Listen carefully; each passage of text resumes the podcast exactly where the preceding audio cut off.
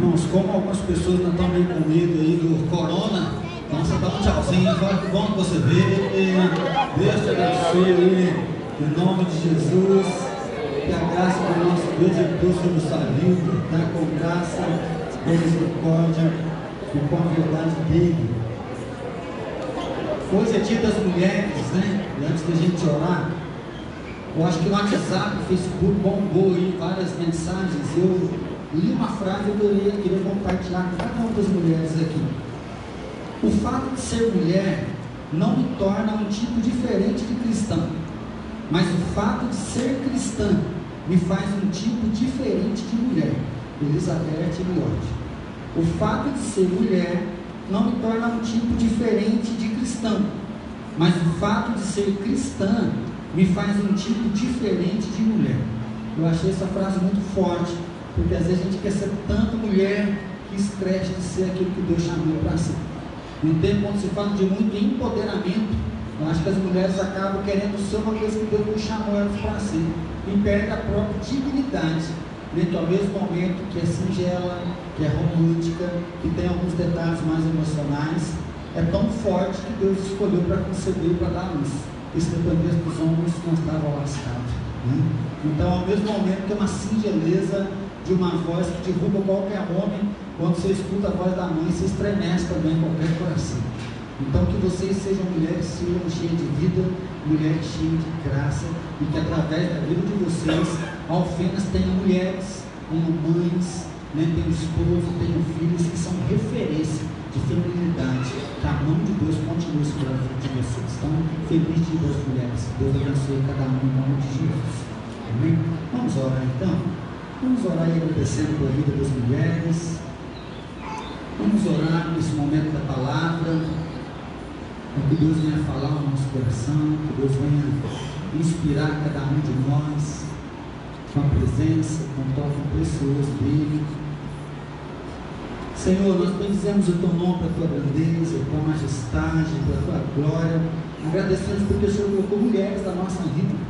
A tua palavra diz que não era bom como estivesse só, e o Senhor planejou a mulher, colocou ela para que a criação ficasse completa. Nós queremos agradecer por cada mulher aqui da nossa igreja, por cada mulher que fez a diferença, cada mulher de fé que tem nos sustentado, fortalecido. Pai, nós temos vivido uma época onde a questão do gênero tem que ser provada, onde a mulher tem que conquistar muitas coisas que infelizmente há preconceito, mas nós clamamos, oh Pai, que o Senhor levante mulheres fortes, mulheres guerreiras, mulheres de oração, mulheres de intercessão, Senhor levante empreendedoras, levante mães, levante mulheres cheias de graça da tua verdade. Pai, o Senhor venha curar mesmo todas as feridas, todas as marcas que tem no coração, mas que o Senhor dê mesmo a tua alegria, a tua presença, a glória do Senhor sobre a vida delas. Meu Pai, oramos por cada um de nós aqui, enche o nosso coração com vida, enche o nosso coração com a Tua palavra, que a Tua palavra nos liberte, que a Tua palavra nos renove, que a Tua palavra nos inspire a viver os nossos dias aqui, até a Tua volta gloriosa, viver mesmo com coragem, viver com ousadia, viver com Pai, enche a nossa vida com a tua esperança, com o teu poder e com a tua glória. Sim, Deus, nós oramos em nome de Jesus. Amém, Senhor. Amém. Estava me esquecendo uma frase que eu até citei no primeiro culto. Quem já vê nos casamentos que eu faço deve ter decorado, né? A mulher que tem brilho nos olhos, dificilmente o homem notará que há rugas em volta deles. Pode preocupar com botox e pode fazer sim, tá? Mas nunca esqueça do brilho nos olhos. Porque às vezes você está tão preocupado com o externo, mas o coração se perdeu no meio da caminhada e está um olho sem brilho. Porque quando tem um olho, um brilho nos olhos da mulher, os homens já eram, não são nada, está tudo derrotado. Vamos encerrar com essa Bíblia aí, junto comigo, em Números, capítulo 14. João, será que vem um pouquinho só mais de retorno? Ou está dando a microfonia? Números 14, versículo 11. Aqui melhorou. Números 14, versículo 11. Disse o Senhor a Moisés: Até quando me provocará este povo? E até quando não crerá em mim, a despeito de todos os sinais que fiz no meio dele? Disse o Senhor a Moisés: Até quando provocará este povo? E até quando não crerá em mim, a despeito de todos os sinais que fiz no meio dele? Cris, essa lâmpada aqui, você consegue acender para a gente? Semana passada nós falamos sobre decisões, né? e essa está sendo a temática do nosso mês de março. Quando fala de decisões, muitas vezes nós temos dificuldade, insegurança, nós queremos tomar uma decisão que seja certeira, que não vai trazer fracasso para nós. E aí nós pensamos um pouco na linguagem da Páscoa, a décima praga. Deus escolhe a décima praga para trazer transformação. Deus escolhe a décima praga para libertar o povo do Egito. E aí nós temos vários sinais, e é esse é o propósito de Deus. Ele fala: olha, depois que vocês saírem do Egito, vocês verão que com mão poderosa eu tiro o meu povo da escravidão. Com mão poderosa eu liberto o meu povo das trevas. E é isso que vai acontecer. Deus então faz a ideia do cordeiro, tem que embolar o cordeiro, passar sangue nos umbrais, para que quando o anjo da morte viesse, ele olhasse aquele sinal e dissesse: aqui já foi substituído. Não tem que matar ninguém, porque o substituto veio. Porque o cordeiro morreu e nós cremos que Jesus é esse cordeiro. Jesus substituiu a nossa vida para que nós pudéssemos ser libertos da escravidão.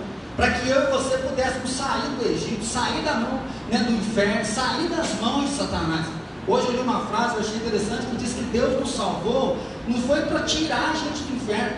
Deus salvou para a gente saquear o inferno, ou seja, não é simplesmente uma fuga das trevas, é sim para agora enfrentar as trevas para que mais pessoas sejam salvas. Então, nessa caminhada rumo né, à terra prometida, viver o novo de Deus e caminhar junto com Deus. Hoje nós vamos pensar aqui nas decisões. Você precisa tomar uma decisão diária de crer em Deus.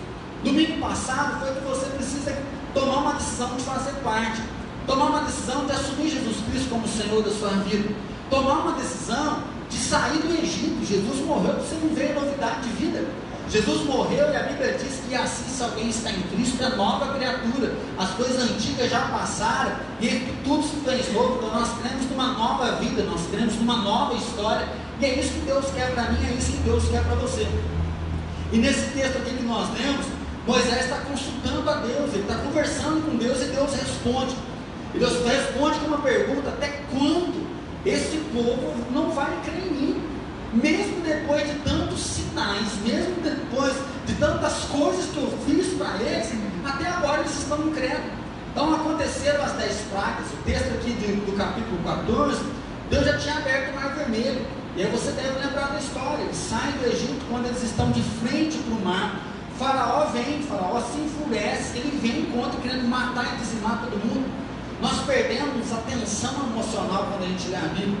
Nós perdemos né, a realidade. De frente o mar e atrás vindo o faraó. Ou seja, como que é essa perspectiva? Moisés ele começa a orar, Deus tem misericórdia, Deus faraó está vindo aí, o que é que vai acontecer? Como nós vamos sair daqui? E Deus responde para ele, parece que até de forma sarcástica, Moisés, para de orar e diga ao povo que marche. Diga ao povo que siga em frente. Nossa, tá bom, mas siga em frente de jeito. O mar está à nossa frente, atrás está vindo o faraó. Como seguir em frente? E naquele momento então vem um vento, nós temos na pessoa do Espírito Santo, ele abre o mar, e o texto diz que eles atravessaram a seco o mar. Mas você consegue tentar imaginar como que foi esse povo atravessando o mar?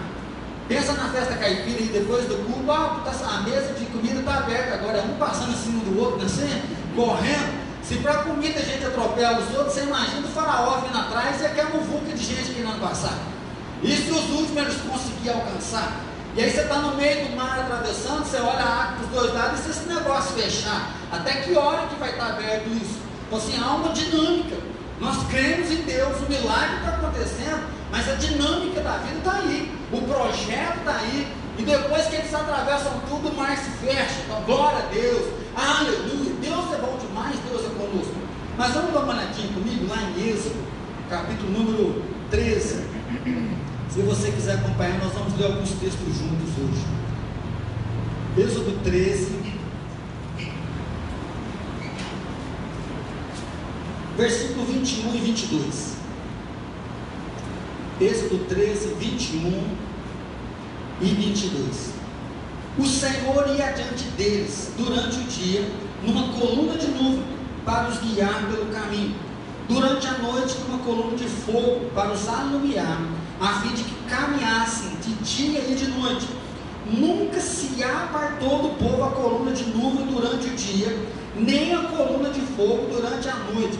Marca aí na sua Bíblia, no começo do versículo 21. O Senhor ia adiante deles. Versículo 22. Nunca se apartou do povo. Após a décima praga, eles consagram todos os primogênitos. E a partir dali, então, o primogênito ele é separado para Deus. Ele tem porção dobrada da herança. E eles vão caminhar junto com Deus. E aí vem uma palavra: durante o dia eu vou estar com vocês numa nuvem, deserto, calor escaldante. Deus então vem com uma nuvem que caminha junto com eles. Você deve pensar, às vezes você está trabalhando sol quente, fazendo uma caminhada, vem aquela nuvem para por cima, você fala, ah, não sai não, fica aí, né? Do outro lado, tem que você na piscina, que essa nuvem bate, fala, meu Deus do céu, não tem sorte, né? Se essas nuvens não vão embora, assim, faz a diferença. Só que o texto diz, eu vou à frente e a nuvem vai direcionar vocês. À noite as pessoas dizem que no deserto faz muito frio. Chega algumas até mesmo morrer de frio. E Deus então transforma aquela nuvem numa coluna de fogo, que ao mesmo momento que esquenta é aquela luz que direciona, é aquela luz que mostra o caminho para eles. E se você fizer uma leitura né, mais apurada dos outros capítulos, diz que quando a nuvem se movia, o povo se movia. Quando a nuvem parava, o povo parava. Ou seja, era Deus que ditava o caminho. Quando a nuvem parava, e aí vai acontecer o mandamento do tabernáculo, eles armavam suas tendas, armavam o tabernáculo, é tempo de descansar, é tempo de comer, é tempo de adorar a Deus, de oferecer sacrifício. Quando a nuvem começa a sair, desarma as tendas, desarma o tabernáculo e nós vamos caminhar. Então essa promessa aqui ó, nunca se apartou do povo. 40 anos, durante o dia a nuvem, durante a noite a coluna de fogo. Durante 40 anos Deus prometeu e Deus cumpriu o que? Eu estou adiante de vocês, eu estou com vocês e eu vou cuidar de vocês. Outra coisa que Deus disse que iria acontecer é que como que eles vão se sustentar no deserto, o que eles vão comer no deserto. E aí então Deus disse que enviaria o maná. Maná é o pão do céu. Por isso que Jesus, quando vai escrever no Evangelho de João, ele diz: Eu sou o pão vivo que desceu do céu, e quem dele comer vai viver eternamente. Porque Deus disse o seguinte: todo dia de manhã, como cai o orvalho sobre a terra, vocês vão encontrar o orvalho, como se fosse uma escama, e era esse pão que Deus mandava do céu maná. Todo dia, quando o povo saiu do Egito, que eles estavam no deserto, ao acordar, ao sair da barraca deles, lá estava o maná. E eles colhiam aquele maná. E Deus falou assim: ó, não colhe uma porção para a semana. Não colhe para dois dias. Vocês vão colher diariamente o maná. Eu vou sustentar vocês todo dia. Eu vou cuidar de vocês. Aquele que era mais olhudo, aquele que ah, vai que Deus não manda nada no outro dia, foi lá, pegou duas porções, comeu na segunda-feira. Quando ele abriu a lata para comer na terça-feira, o pão estava colorado. Ou seja, eu vou sustentar todo dia, vocês vão ter que confiar. Vai chegar um ponto que o povo reclama demais, murmura demais, eles estão com vontade de comer carne, eles querem comer carne, e eles tretam com Deus, eles murmuram contra Deus, e Deus manda tanta carne que eles vão ficar empanturrados, vão vomitar, vai ser um negócio louco. Mas todo dia Deus fala, eu vou mandar carne para vocês. De manhã vem o maná e de tarde vem uma nuvem de cordonices. Então eles estão comendo pão cedo e a carne no final da tarde, durante 40 anos, Deus está cuidando deles. Se você acompanhar, quando Josué entra com o povo na terra prometida, acaba o maná e acaba a cordonice, porque agora eles estão na terra que manda leite e mel. Deus não precisa cuidar mais. Então é forte a gente olhar para isso, porque Deus disse: Eu estarei com vocês. Eu fiz milagres, eu mostrei as dez pragas, eu vou abrir o mar, eu estou junto com vocês. E aí dá uma olhadinha agora no capítulo 15, versículo 24. Aí em Êxodo, capítulo 15, versículo número 24. E o povo murmurou contra Moisés, dizendo: Que havemos de beber? Esse texto aqui, ele é após a abertura do Mar Vermelho. O povo atravessa o mar e eles têm um cântico de Moisés pelo milagre que Deus fez. E após esse cântico de Moisés, eles caminham três dias Acabou de acontecer o milagre do Mar Vermelho. Eles estão caminhando depois de três dias, olha para um lado não tem água, olha para o outro não tem água. E aí o texto diz que eles chegam até Moisés e eles murmuram contra Moisés porque não tem água. Murmuram porque eles estão com sede, murmuram porque eles vão morrer, porque ali não tem água. Se você buscar a palavra murmuração, murmuração é um descontentamento. A murmuração não é um pedido. Murmuração não é reclamação.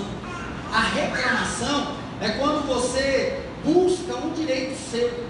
Reclamar é quando você tem um direito e a pessoa não te dá aquele direito, e aí você vai em busca do direito.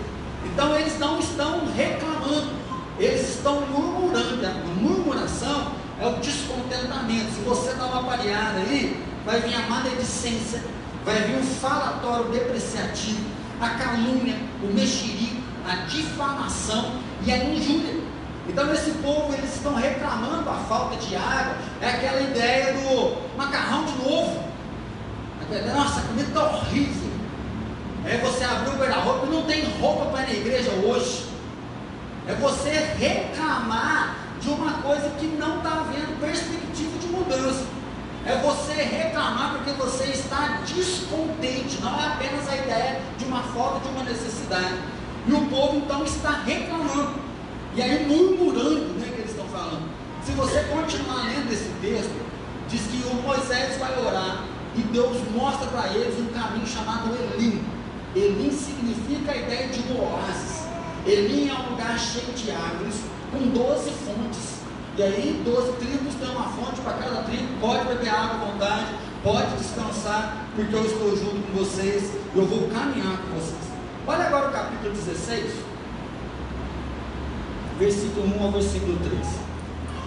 Partiram de Elim, e toda a congregação dos filhos de Israel veio para o deserto de Sim, que está entre Elim e Sinai.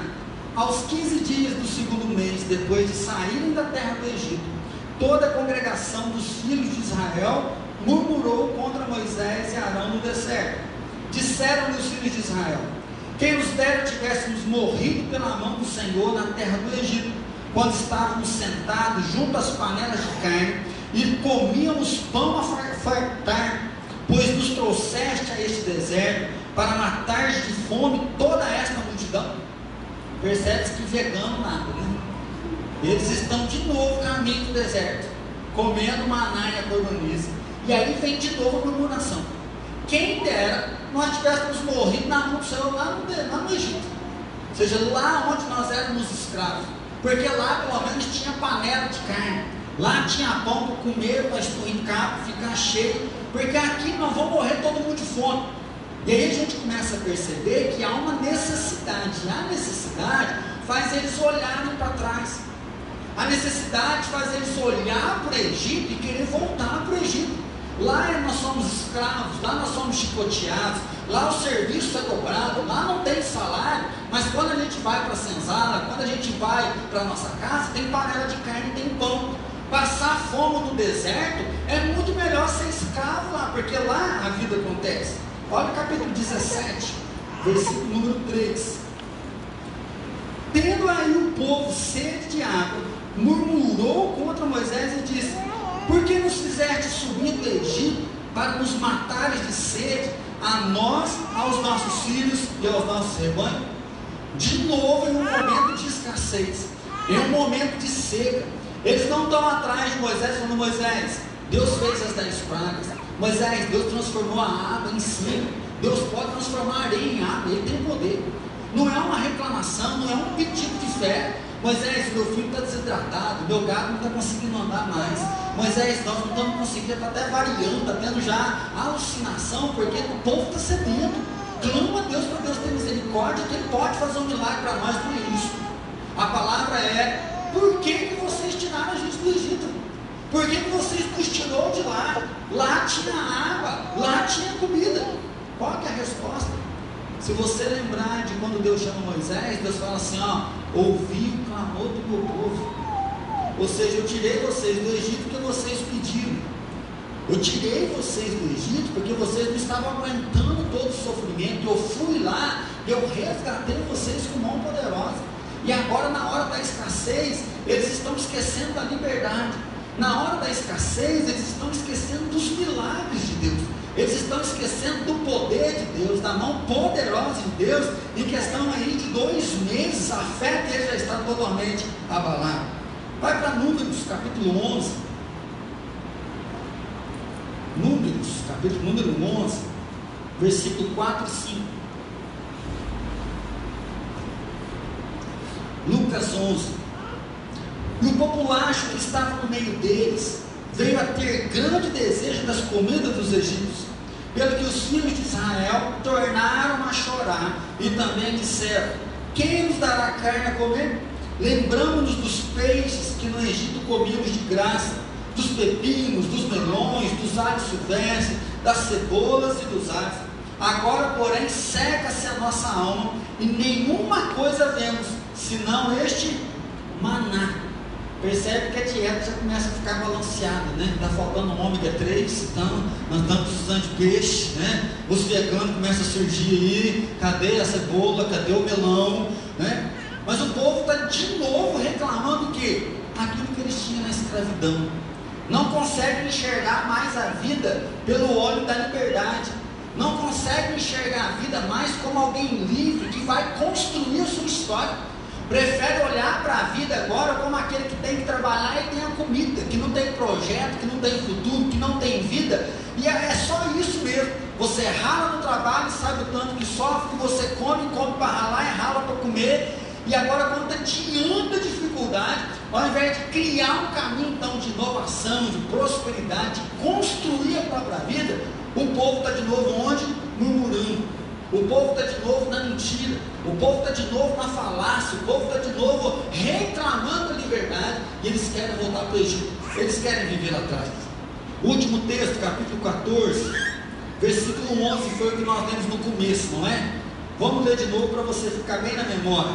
Capítulo 14, versículo 11. Disse o Senhor a Moisés: Até quando me provocará este povo? E até quando não crerá em mim? A despeito de todos os sinais que fiz no meio dele. Deus está fazendo uma pergunta: até quando esse povo não vai crer em mim, mesmo depois de ter feito tanta coisa para eles? Por que, que Deus responde isso para Moisés? Vamos pegar o versículo 1 para a gente poder entender junto. Levantou-se, pois, toda a congregação e gritou em voz alta, e o povo chorou aquela noite. Todos os filhos de Israel murmuraram contra Moisés e contra Arão, e toda a congregação lhes disse: Tomara tivéssemos morrido na terra do Egito, ou mesmo neste deserto. E por que nos traz o Senhor a esta terra? Para cairmos a espada, para que as nossas mulheres e nossas crianças sejam por presa? Não seria melhor voltarmos para o Egito? E diziam uns aos outros: Levantemos um capitão e voltemos para o Egito. Então Moisés e Arão caíram sobre seu rosto perante a congregação dos filhos de Israel. Josué, filho de Num, Caleb, filho de Jefoné, dentre os que espiaram a terra, rasgaram as suas vestes e falaram a toda a congregação dos filhos de Israel, dizendo: A terra pelo meio do qual passamos a espiar é terra muitíssimo boa. Se o Senhor se agradar de nós, então nos fará entrar nessa terra e nola dará, terra que mana leite e mel Tão somente não sejais rebeldes contra o Senhor, não temais o povo dessa terra, porquanto como pão poderemos devorar, retirou-se deles o seu amparo, o Senhor é conosco, não os temais. Apesar disso, toda a congregação disse que os apedrejasse, porém a glória do Senhor apareceu na terra da congregação a todos os filhos de Israel. O que, que acontece aqui?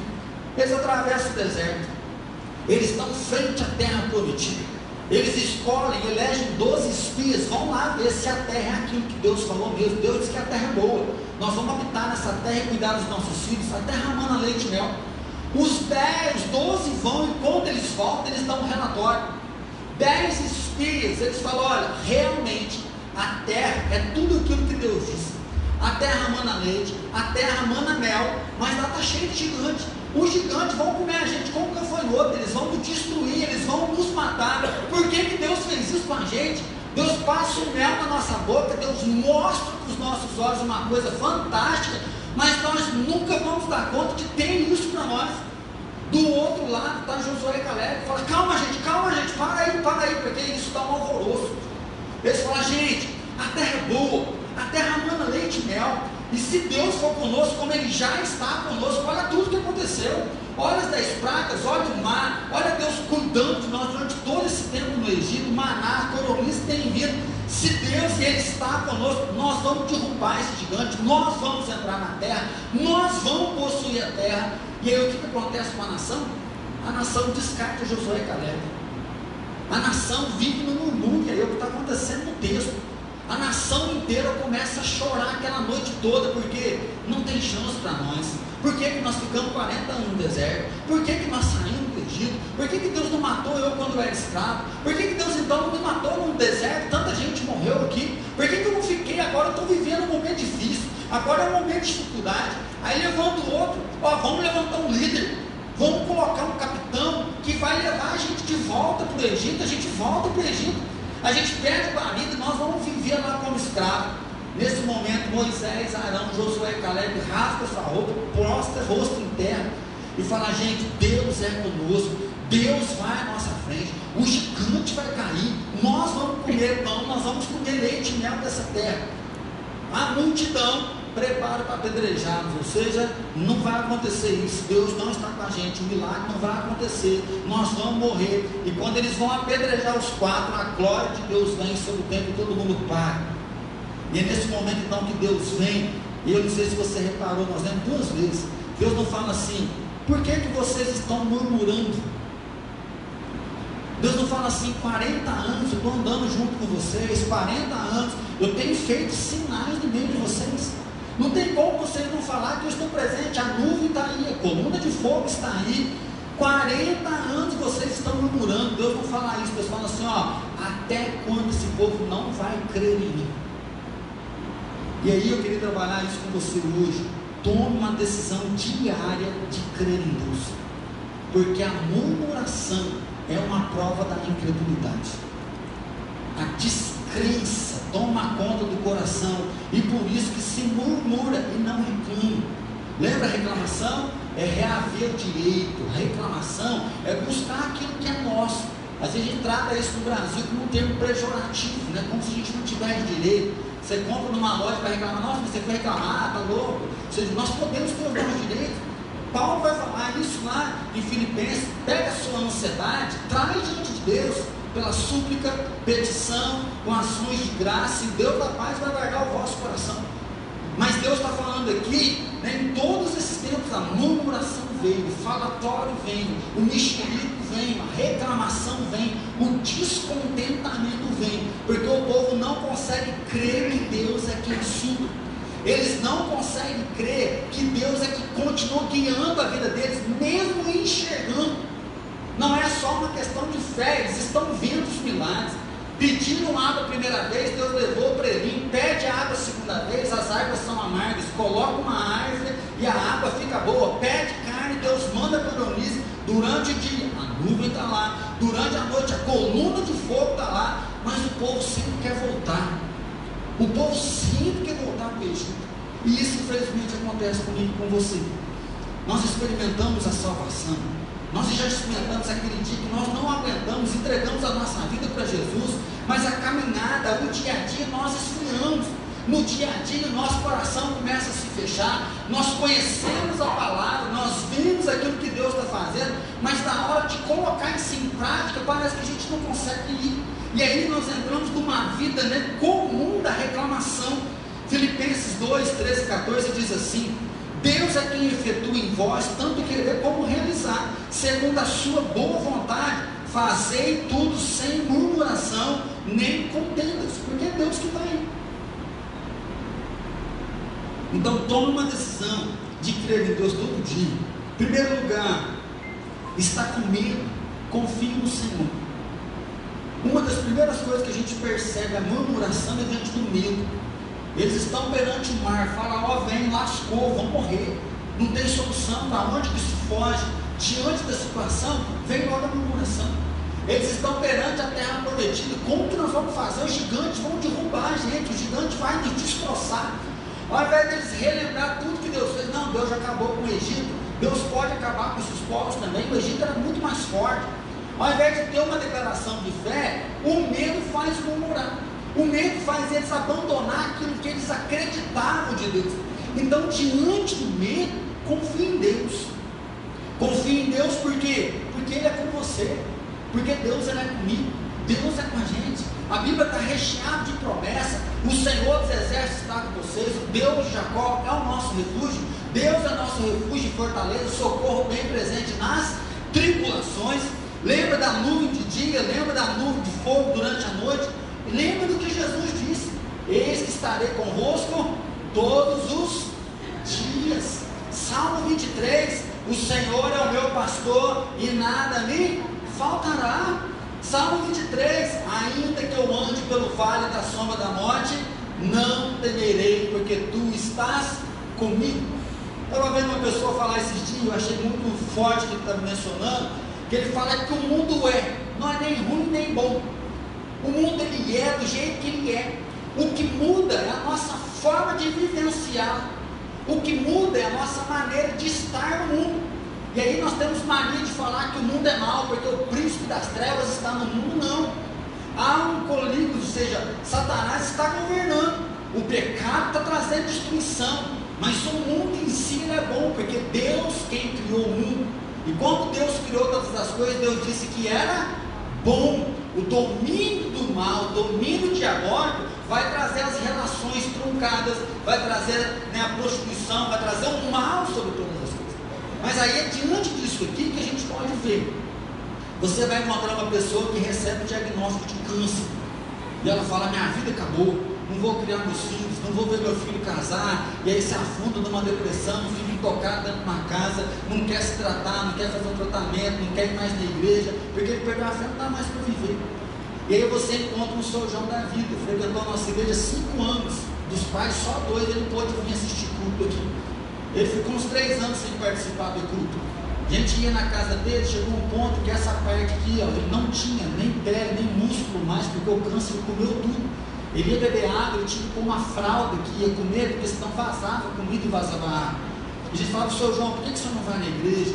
Eu falava, ah, pastor, eu fico com vergonha, porque eu chego lá, a camisa dele ficava pingada de sangue, ele não dava nada para fazer decorativo direito. Ele falou, pastor, eu, eu que fede, esse negócio aqui está necrosando, então a carne fica fedida, e eu tenho vergonha das pessoas. O senhor João, em cinco anos, se não me falha a memória, ele fez 25 cirurgias causa do câncer dele, que começou com uma bolinha no nariz dele. Ele teve trauma de hospital a tal ponto de ver uma pessoa de branco na rua e travar e começar a tremer e ter que ficar quieto.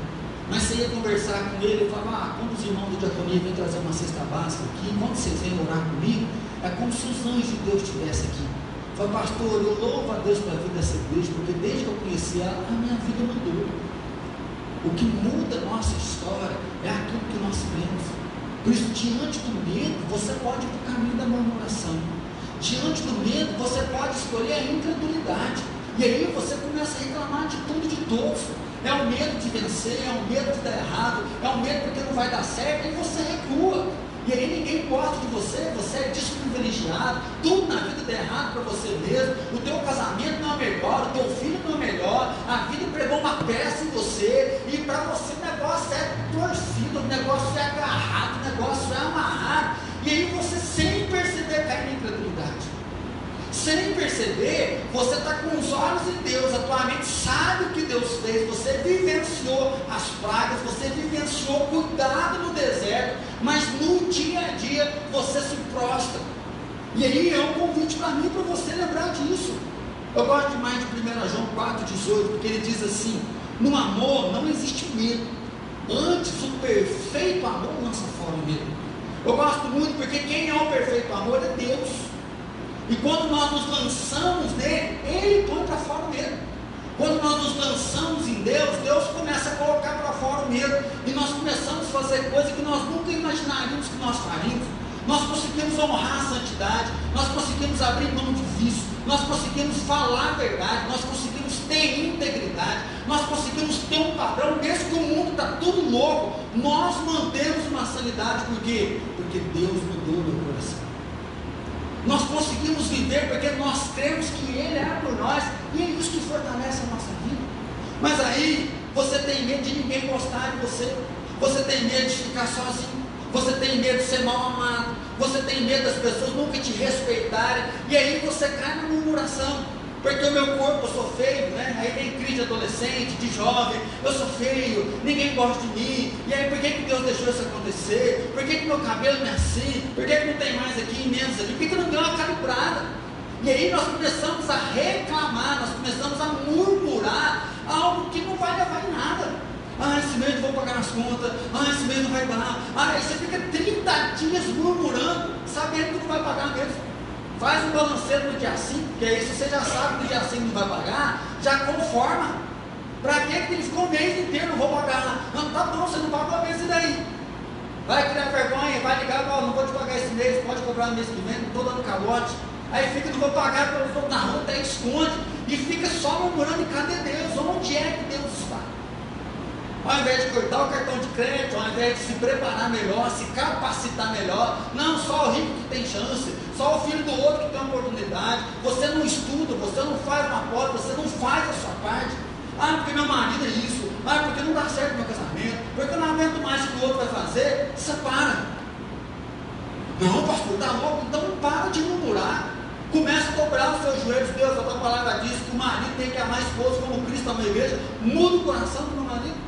Toca o coração dele, Deus. Não é por força nem por violência, mas é o teu poder. O meu joelho está aqui, o meu marido está no altar. Deus, a tua palavra diz que a mulher sábia edifica a sua casa e que pelo proceder a mulher muda a vida do marido. Deus salva o meu marido através da minha vida.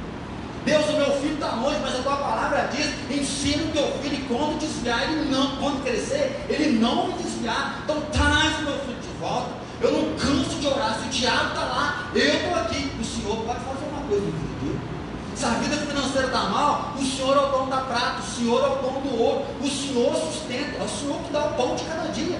A tua palavra diz: suor do teu rosto comerás. Eu estou trabalhando, eu estou arrumando, a injustiça está aqui, mas eu estou agarrado no Senhor, porque o dono da prata do ouro é o Senhor.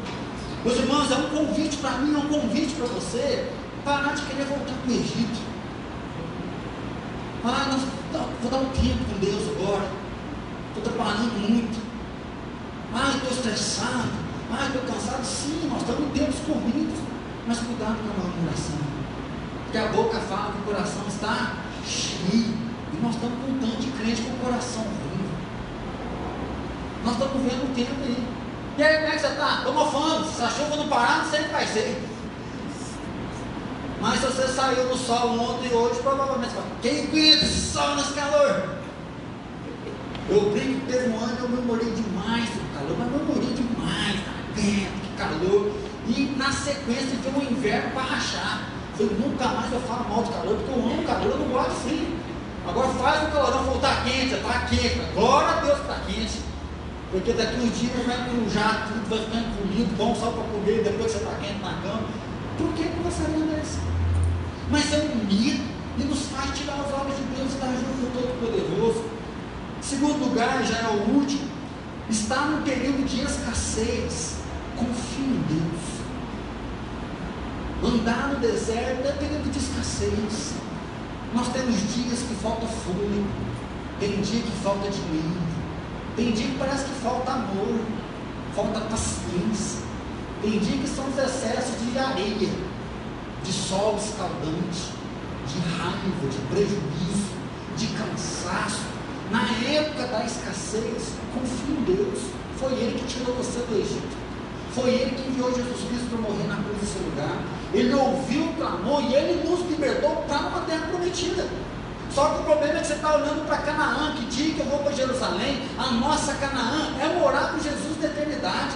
Nós aguardamos o dia que o nosso Jordão vai ser aberto e nós vamos encontrar com Jesus nas nuvens nós aguardamos o dia que nós seremos glorificados, novo corpo, novo nome, nova história, sem pecado, sem cobiça, sem concupiscência e sem chorar porque as pessoas morreram, porque a vida vai estar lá, Jesus Cristo vai estar lá e nós vamos gozar a eternidade junto com Ele.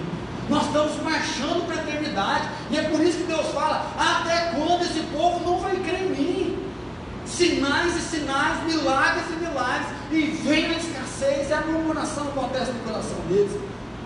É gostoso olhar porque não tem comida, não tem água, não tem carne. Mas Deus falou: colhe o maná de manhã. Ou seja, todos os dias. Eu sou o Deus que cuida do dia. Por isso que Jesus fala no Novo Testamento: basta o dia o próprio mal, porque Deus não preocupa com o mal de amanhã, porque Ele só sabe cuidar do Deus do dia. Deus cuida do mal do dia, porque a única coisa que existe é o mal do dia. Que Jesus fala: busca, pois, em primeiro lugar o reino a justiça, e essas coisas não serão acrescentadas. A oração do Pai Nosso é o quê? Pai Nosso, pão no nosso de cada dia. Jesus não ora pelo pão nosso da semana.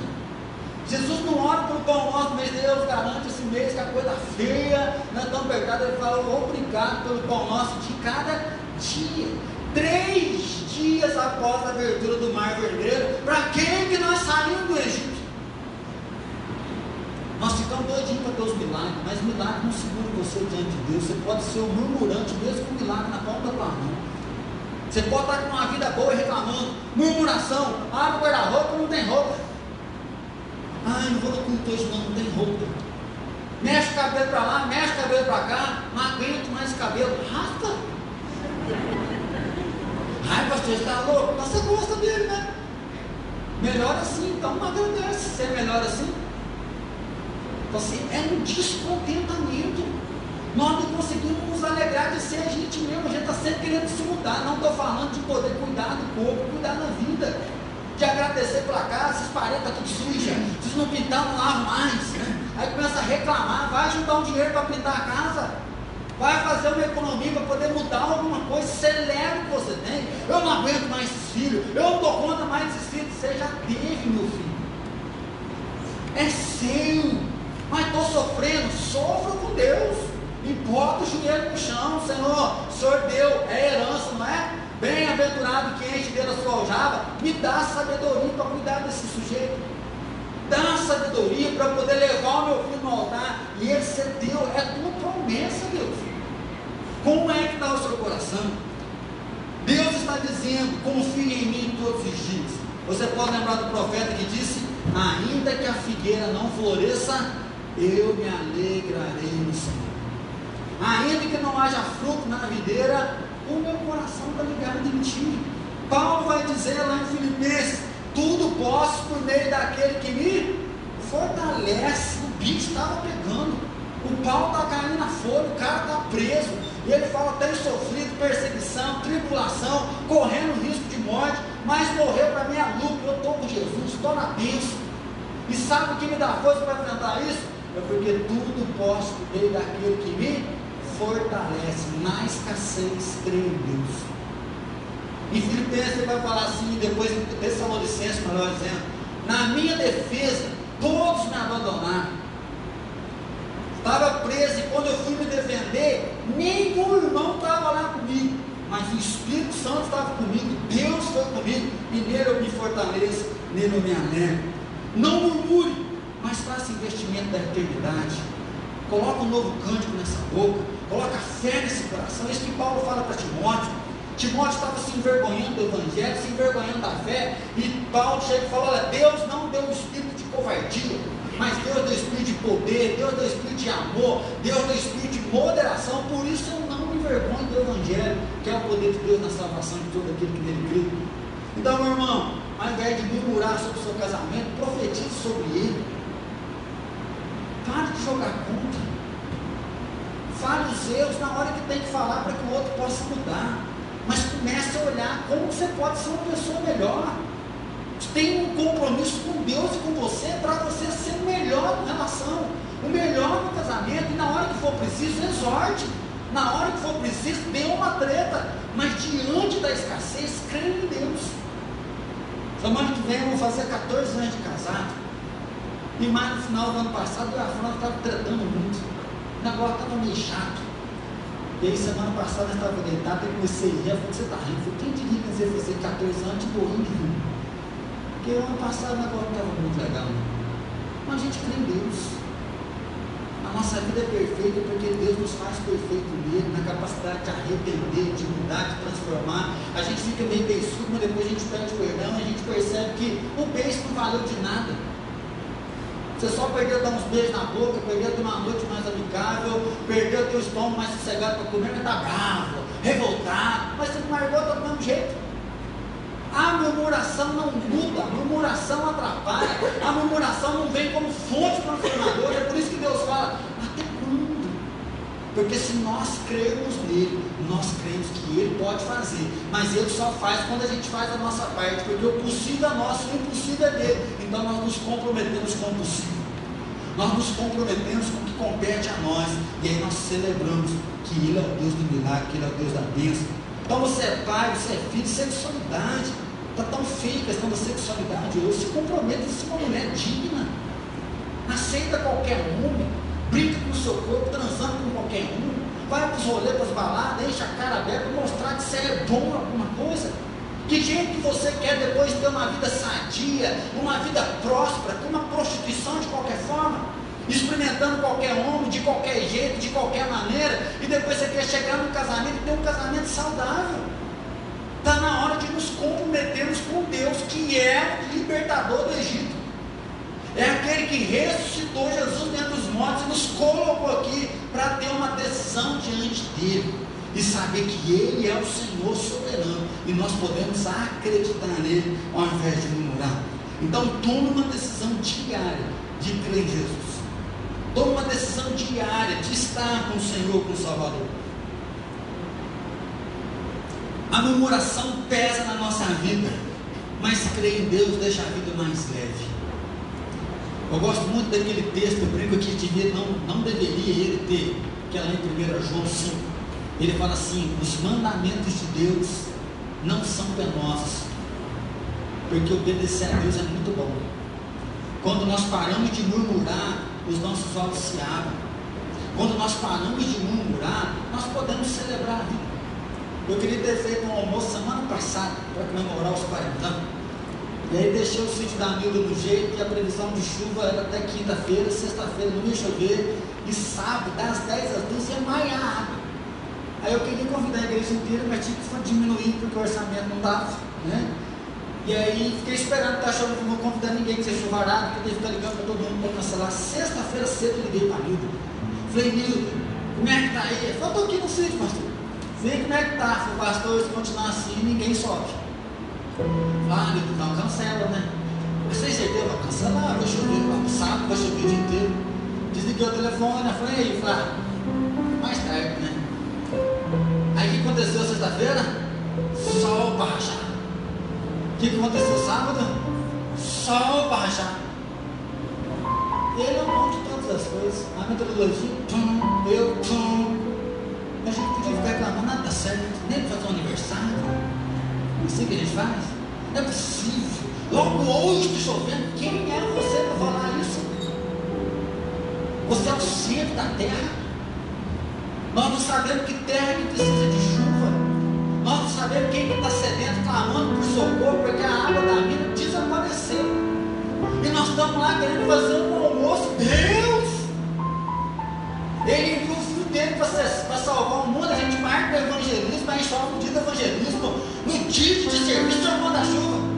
Falou, sujeito, você está me servindo, agora eu tenho que obedecer. Se liga aí, meu. Servir a Deus torna a vida mais leve ontem a gente comeu um almoço de novo lá, Solão, deu tudo certo, deu para festejar do mesmo jeito. Murmuração descobre a impossibilidade, mas crer em Deus nos faz enxergar a possibilidade. Nove anos tentando ter um neném. Pessoas falando, para com isso, vocês são loucos, gasta dinheiro, isso não é de Deus não. Falei, não é mesmo não, você está infartando, você vai no médico, eu não posso procurar um tratamento. Nove anos, chora não, Deus vai dar um milagre, você nem sabia porque eu estava chorando. Mas muito obrigado, porque eu falava assim, é amor. Né? As pessoas amam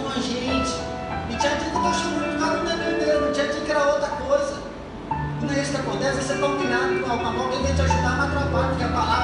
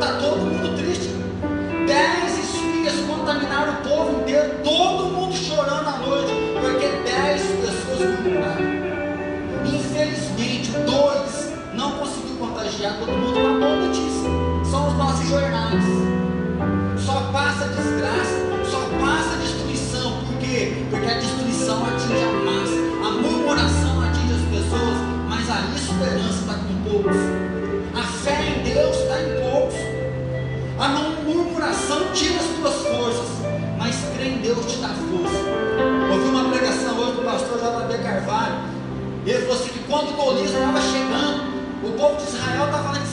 Olha o tamanho do homem, olha a lança dele.